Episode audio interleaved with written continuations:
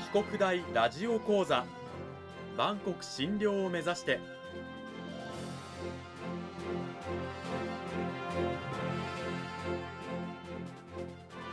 番組タイトルにある万国診療とは世界の架け橋を意味する言葉です。この番組はアジアの十字路に位置するここ沖縄にある沖縄国際大学で日々どのような研究や教育が行われているのかを発信していく番組です。案内人はラジオ沖縄アナウンサー小橋川響が務めます。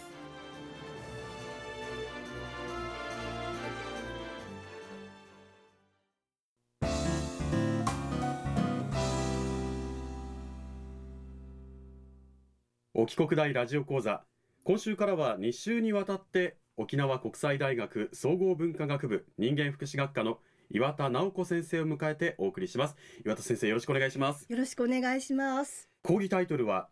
障害学障害者の視点から社会を見つめるということなんですが、はい、まずあの内容に入っていく前に、はい、岩田先生自己紹介をお願いします、はい。はい、あの岩田直子と申します。総合文化学部人間福祉学科の中にある社会福祉専攻の教育と研究に携わっています。うん、はい。あの学生さんにもその観点から指導をされていると。そうですね。うん、はい。あの先生の専門の研究分野って言いますか、どういったところなんでしょうか？はい。はい、えっ、ー、とまあ社会福祉全般もそうなんですけれども、特に障害学という分野の研究と教育に携わっています。うん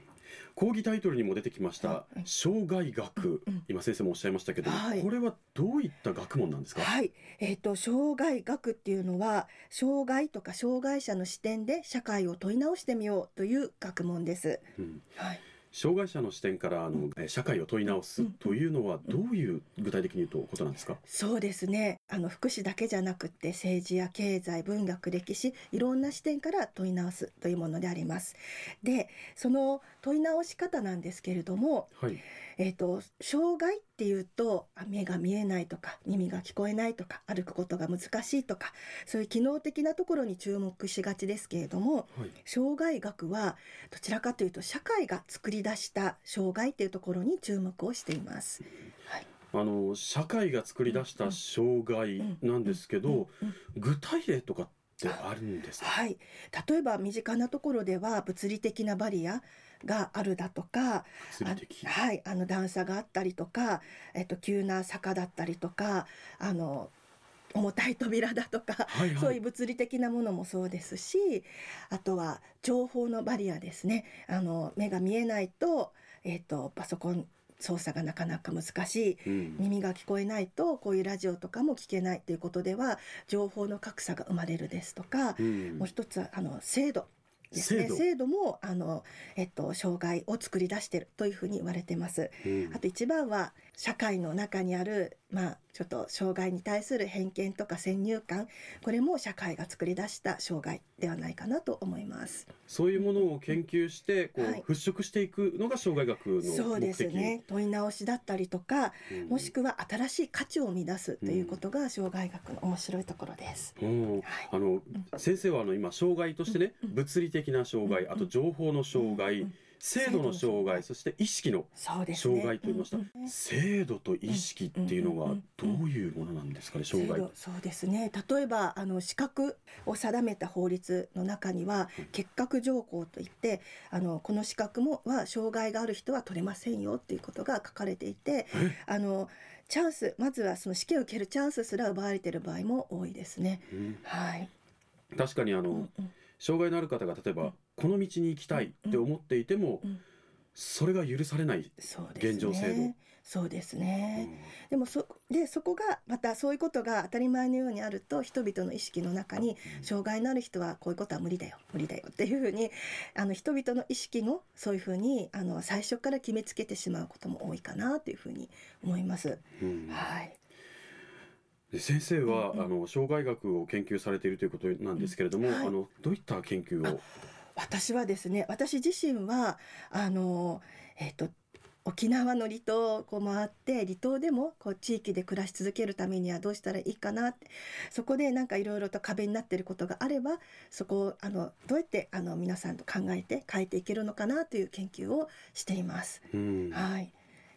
なので、その社会が作り出したっていうところでは、えっと、そういう過疎地域とか島嶼地域のとても素晴らしいとこもあるんですけれども障害に対するこうちょっとその固定的な考え方で、うん、もう障害があるんだったら島を出てあの都市部に暮らさなきゃいけないんじゃない？っていう圧倒的な 価値観で小さい時から島を出て親元離れて暮らす障害者も多いのでなんかそれ変えていけないかなってことは考えてます。はい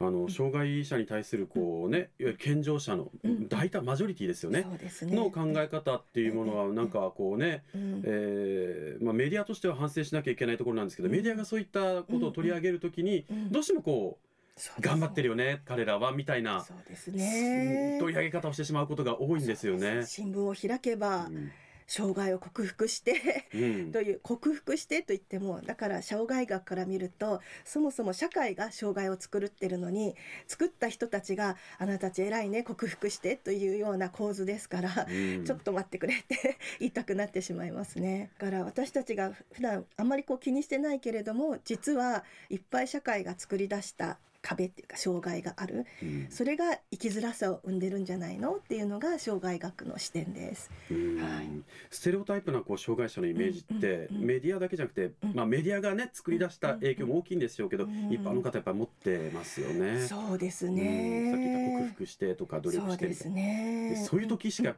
こう取り上げないっていうのも 大きいのかなって今すごい反省しながら喋ってるんですけど。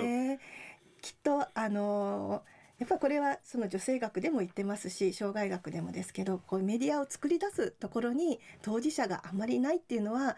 大きいちょっと変化を生み出しにくい要因かなというふうには思いますね。うん、やっぱりこう、障害者自身がそういう政策の場に参加をすればもっともっと多様な、そうですね、取り上げ方といいますか。意外とちょっとした工夫でもっともっとそんなバリアはなくなるのになとは思いますけど、うん、はい、あの障害の視点から考えるこうメディアの、まあ、可能性といいますかね、そういったところは岩田先生はどういうふうな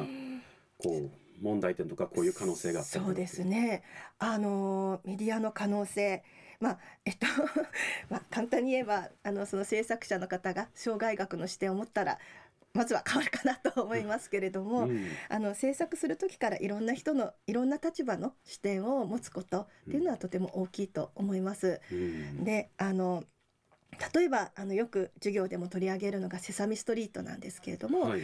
あれはあのもう戦後間もなくアメリカであのいろんな人たちと暮らしていこうってことを子どもたちに伝えるためにできた番組だそうで、はい、あの障害のある子どもも出てきますし肌の色が違うそれから宗教とか文化の違う子どもたちがたくさん出てきてあのセサミストリートのあのお人形さんたちと一緒に楽しんで、うん、あこういう生き方があるねとかと一緒にこう暮らしてけあの生活していけるんだねってことをあのとても楽しく伝えている、うん、あのそんな感じで、えっと、障害だけにこだわらずいろんな人たちが共に暮らす、まあ、これはあのインクルーシブな社会というんですけども、はい、多様な人が共に暮らす、えっと、そういう社会を作っていくっていう視点であのメディアも動いたらきっと面白くなると思いますよ。え、はい、あのまあ胸に刻んで、はい、私自身も言いたいと思いますけれども。あのやっぱりこうね取り上げ方がこう型にはまっているっていうのはあったりとか一緒に生きていこうっていうね障害だけじゃなくて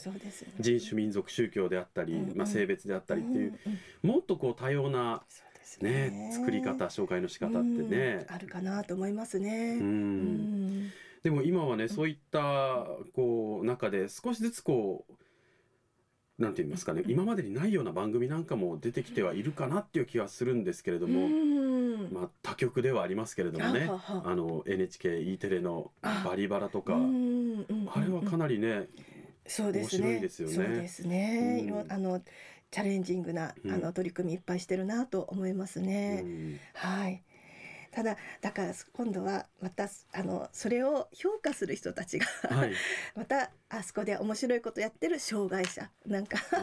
なんかそういうレッテルをまた貼ってしまうとだからえっとだからそもそも障害ってなんだろうねってまた突き詰めることになるんですが、うん、あの結局あのえっ、となんて言えばいいのかな。えっ、ともちろんそのバリバラも面白いけれどもそれを見てる人たちが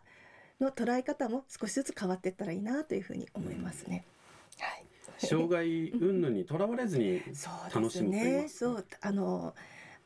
多様性を楽しむっていうところがもっともっとあったらいいかなというふうに思いますね。はい